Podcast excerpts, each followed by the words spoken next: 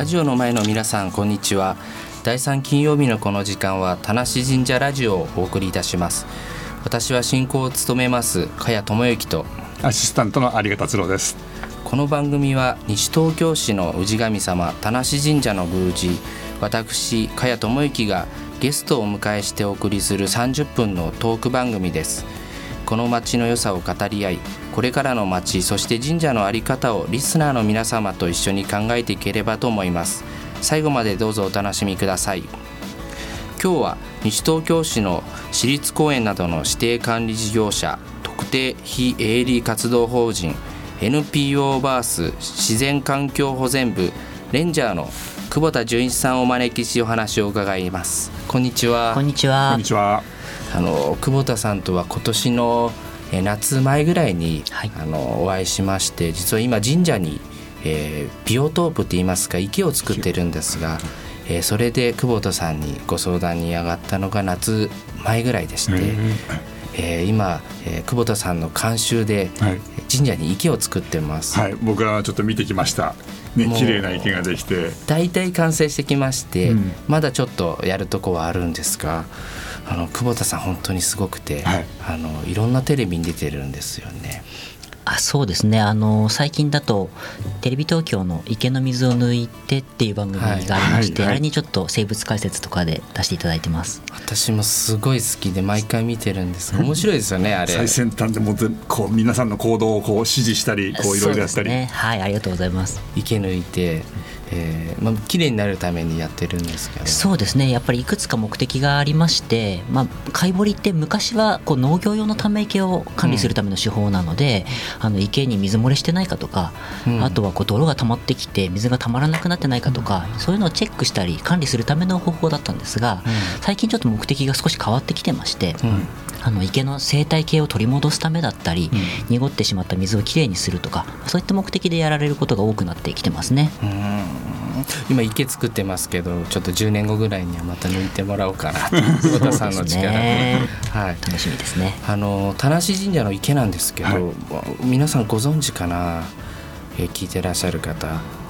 もう最近作ってますか、えー、最近ですよね、でき上がまだ完成はしていない。まだ完成はしてでも見た目はもうかなり綺麗にできてますよね。だいぶ見た目は出来上がってるんですがもともとはあのあの下を田無神社の下を田無用水が走ってまして田無用水をどうにか再現したいということで池を作る、はい、それから子どものために勉強ができる池、ビオトープを作りたいということで久保田さんにお願いしましていろんな工夫はされてましてその中でも、一番私の中でも、まあ、いいなと思うところは土にこだわってます。こだわる土は元はの土じゃないんですか？普通の池だったら土入れないですよね。そうですね。その場にある土を使ってやることもありますけれども、はい、やはり池が自然豊かな池になるかどうかっていうのは土にかなりこう影響されるんですね、うん、でその土の中に入っている植物の種実は一見ただの泥に見えてもい。ろんな植物の種がその中には入ってるんです。はい、で中には絶滅危惧種だったりあるいは今まで東京で見つかったことがないような貴重な植物の種が眠っている可能性があって、はい、それがこう芽を出してくると池がこう豊かになってくるんですね。なんでそこに今回はこだわっていい土を入れたと府中の方まで行きまして府中から土を持ってきた。田んぼ農家さんですよね。そうですね。あの、まあ、変なとこからまた持ってくるわけにもいかなくて、うん、田無用水の再現っていうこととか、うん、地域の自然を取り戻すっていうのが目的としてありますから同じ水系のなるべく近い場所から持ってくるというのが大事ですね、うん、府中でもやっぱり多摩川の水系でだから同じというそうですね。田無用水とこうつながっている水系から持ってくるというのが重要だと思います、はい、はい、なんかねカエルがいるんですよ。あのそこの農家さん僕も行ったんですけど、珍しいカエルがいて東京だるまガエルっていうカエルなんですけどこれ絶滅危惧種なんですよ、ね、そうなんですよ、はい、昔は、まあ、殿様ガエルだとこう皆さん多分思っているようなカエルなんですけれども、はい、どこにでも多分田んぼがあればいたと思うんですけど、うん、もうほとんど東京では見られなくなってしまって私も確実にこう分かる生息地って1箇所か2箇所しか知らなかったんですが、はい、今回土をもらいに行く過程でそれを見つけまして。非常に貴重な生息地が今回見つかった。農家さんとこにそのいらいたんですよ。カエルが。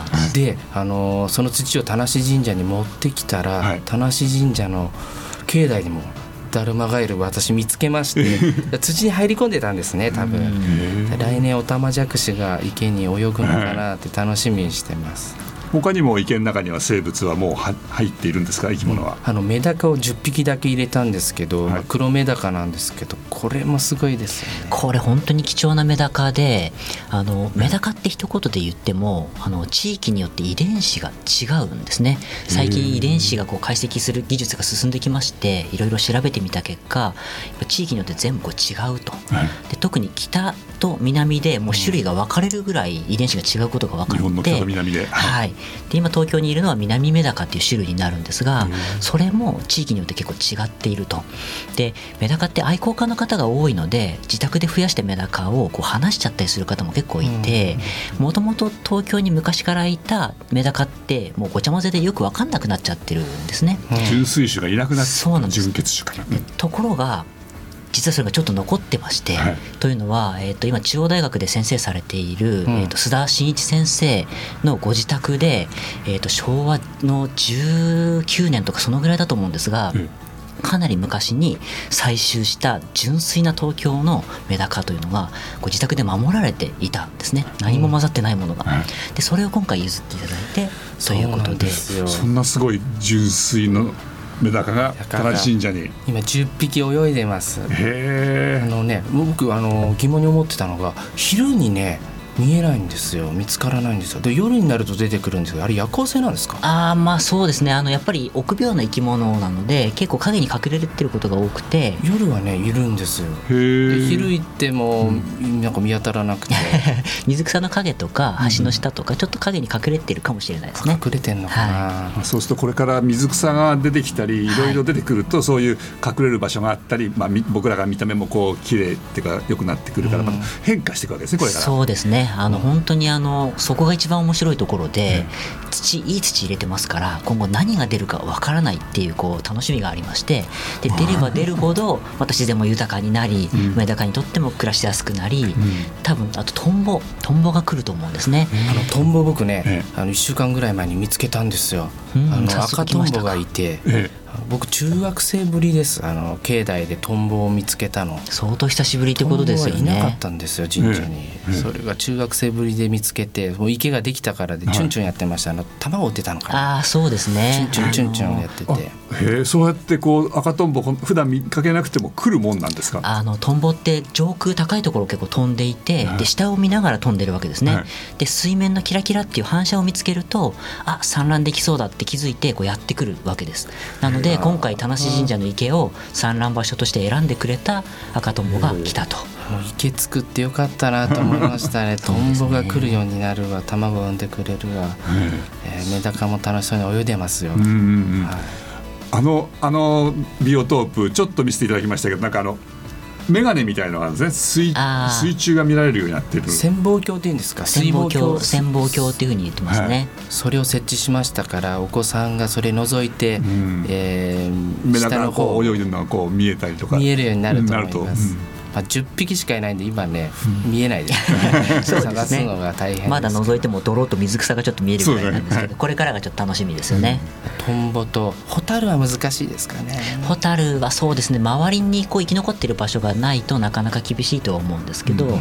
まあ、まずはやっぱり水草とトンボあとカエルっていうところからこう始めていってだんだんにちょっといろんな生き物を考えていくようかなと思いますね。すごい楽しみですね。林さんもともとそういうの好きだったんですもう大好きですよ、もう作りたいですねそういうのをあの会社として私。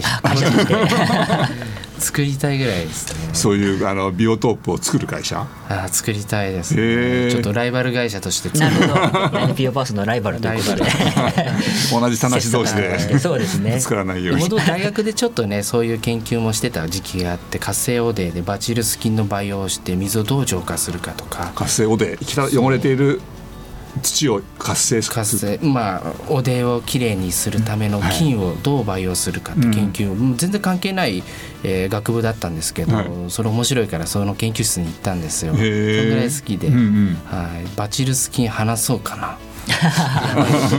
そうですね。ビオトープでは普段あんまりやらないのやらないで研究材料としては面白いかもしれないです面白いですね、まあ、研究として、はい、いやなかなかその池を作るって加谷さんが前おっしゃってられたどんなことなのかなと思ったけどなんかすごく面白いようなことが起きてますよね。そうなんですよ。なんか批判されたりもするんですけどこんないい内容なんで皆さんにちょっと基本それちょっとです。勝手に池作ってとか。いやでも子供たちとかみ大人でもやっぱり楽しいですもん。そうですよね、そうですね。いいいい池ですから、ね、うん、認めていただいて。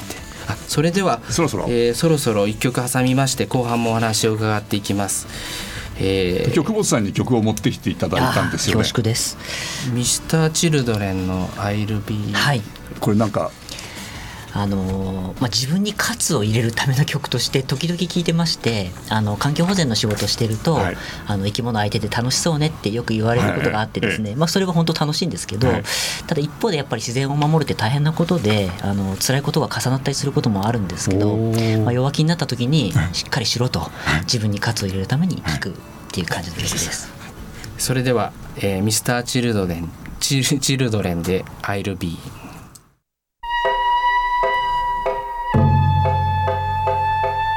田無神社ラジオ。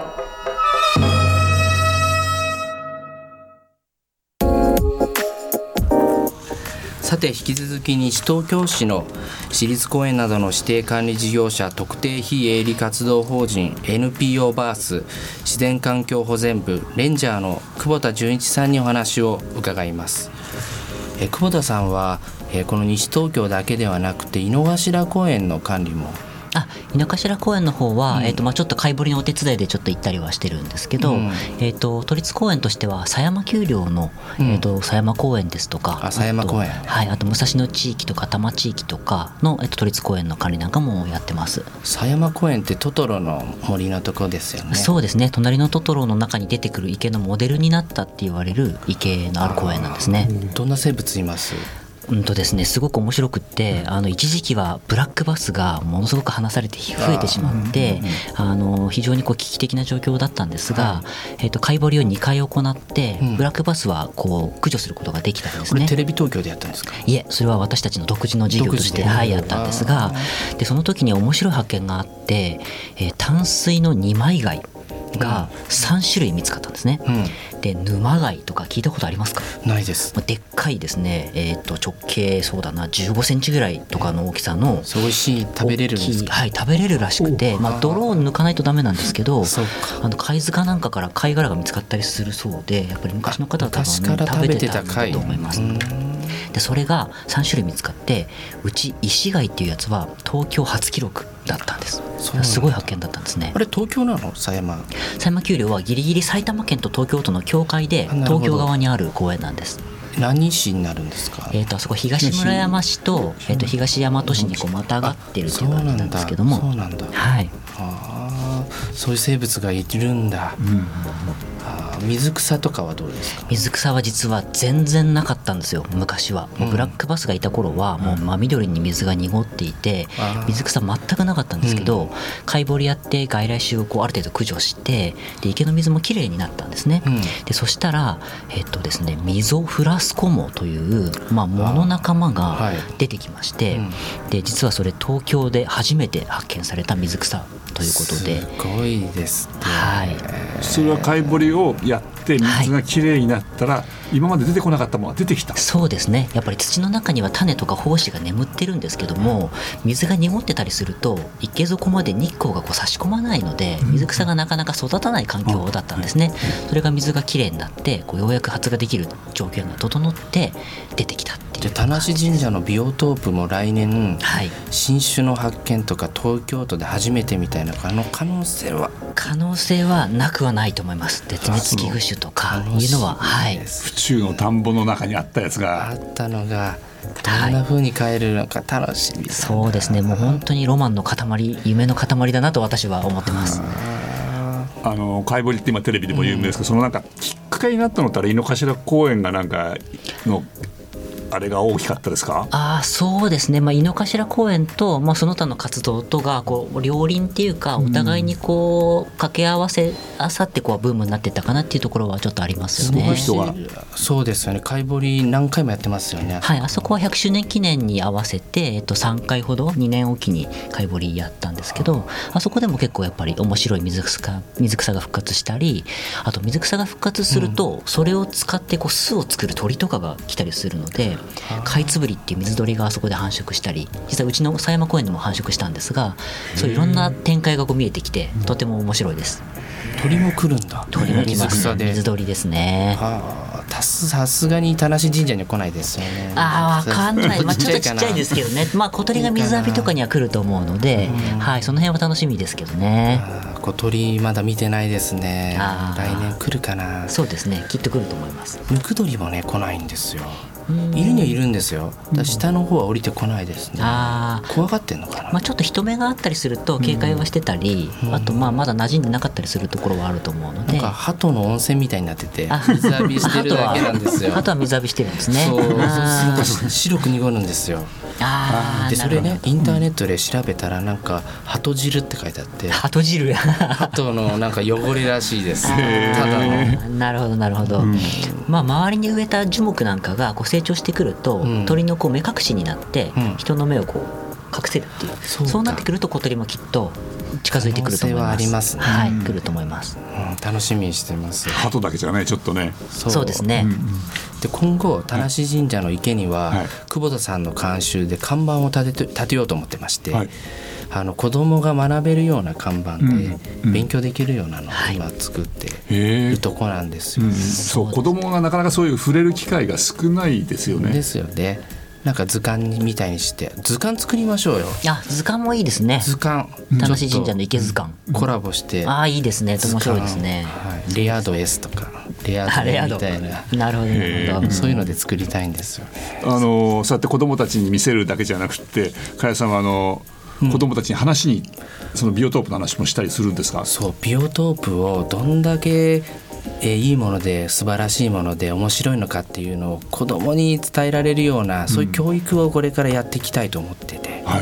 例えば幼稚園とかえー小学校とかこういうとこで、えー紙芝居みたいにしたり映像で見せて、うん。えーなんかやりたいなと思ってるんです。お誘いがないとできないのでちょっと聞いてる方でえ出張で行きますので無料で行きますので、ビオトープについて熱く久保田さんと2人でそうですね。ぜひやりたいですすごい大切ですよね。そうですね、それすごいですね。はい。まあ、学校にビオトープ作るっていうのは結構一つの流れとしてあるはあるんですね。はい。でビオトープって1個だけあってもダメなんです。結局周囲の自然とつながってないと、やっぱりだんだんとこう自然も衰退していっちゃうので、なるべく自然ってつなげていくビオトープを増やしてつなげていくっていうのが大事でビオトープネットワークっていう考え方なんですけれどもなんで今回のきっかけにしてい。ろんなところにこうビオトープを増やしてですねつなげていくってできるとこう市全体町全体がこう良くなっていくと思いますね。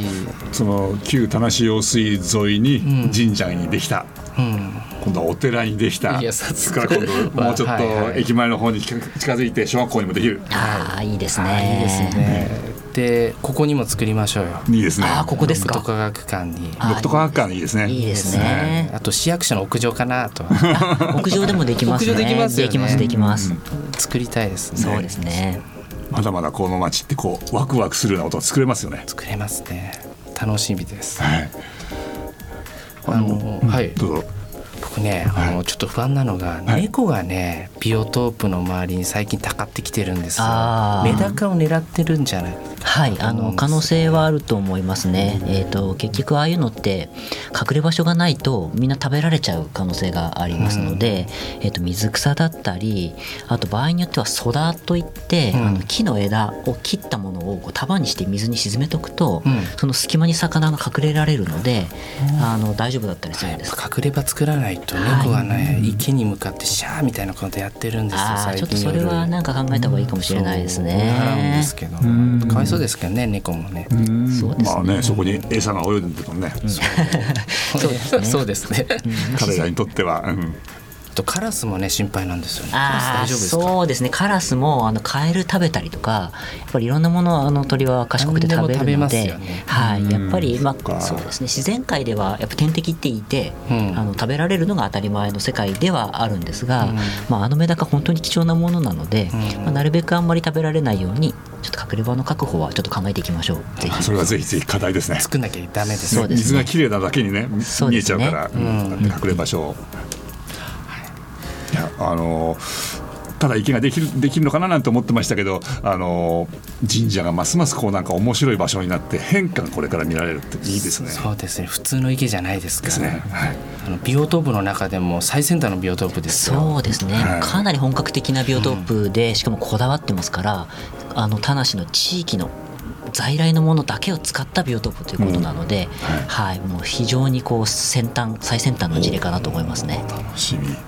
でそのあのビオトープの池の周りで、えーと、今まで1の鳥居2の鳥居とやってきましたけど、はい、あの今年はあるんですよね3の鳥が。3の鳥がまだ残ってます11月25日え日曜日えー、鳥の位置がありますので夜のお祭りですから、えー、だいたい6時ぐらいから皆様、えー、盛り上がるのでお越しになってください。出店もいっぱい出ます。あのその時はあのビオトープのところはこう人はどんな感じ入れないようになああの見れるようになってます。あ。の柵もつける予定でありますので、うんうん、えー、皆さんに、えー、ご紹介した池をビオトープを、はい。えー、ご覧いただけるいい機会になると思います。いいですね。うっかり怒っちゃ怒っちゃったりとか大丈夫ですか？怒ったら全力で助けます。子供は気をつけてください。あの落ちるかあとね不良がねヤンキーみたいなからねぴょんぴょん飛び跳ねんじゃないかなと思う。こう岩の上をこう。そう。渡れるみたいな。ジャンプして届くかなみたいなことをやる人いると思うんでちょっとそれが。ちょっとやりたくなりますね。なるんですよね。私もね一回やりました。やったんですね。はい。でも大丈夫だはい、人間の生活とこうつながってる中にあるわけですよね。そうですね。ビオトープだけがどっかあの隔絶された自然の中にあるんじゃなくて、人間社会の中でどうやって一緒に生きていくかっていうこと。そうですね。昔はそれが当然だったわけですし、うん、まあ今後そこであそこで再現がそれができていくといいなと思いますよね。うん、うんぜひご覧になってください。ね、そうやってあのあまりビオトープに関係ないような形でもこの三の鳥とか、えー、これから初詣とかいろいろ神社に行った時にこう見て、こう触れていくっていうのは。はい。覗くゾーンもありますから水望鏡もついてますから、うん、潜望鏡か、はい、えー、ぜひ来てください。いやなかなか楽しいんじゃどんどん変化してますね。そうなんですよ、まあ、こんこれじゃ終わらないですからまだまだいろいろ考えてることありますので、楽しみにしてください。すげえ、はい、いやあのとりあえずあの、えーと、ビオトープの変化だけでもすごく楽しみです。この冬越えて春になってって、春ですね。ね、そうですね。春以降あの、まあ、多分初夏から夏にかけてが特に暑いと思うんですよ、いろんな水草発芽してくると思うので、はい、ちょっと私もちょくちょく行って、あの調べたいなと思ってます。でちょくちょく番組も出ていただいて。あそうですね。季節ごとに解説していただきましょうそうですね。はい。えー、まだまだお話を伺いたいところですがそろそろお別れの時間が迫ってまいりました、この番組は本日午後7時からの再放送終了後に FM 西東京のホームページからポッドキャストで配信されます、はい、インターネットで FM 西東京と検索すればパソコンはもちろんスマートフォンやタブレットからいつでもどこからでも聞くことができますそれでは最後にもう一曲聴きながらお別れです。これはまた久保田さんに持ってきていただいたんでしたっけ？はいそうですね。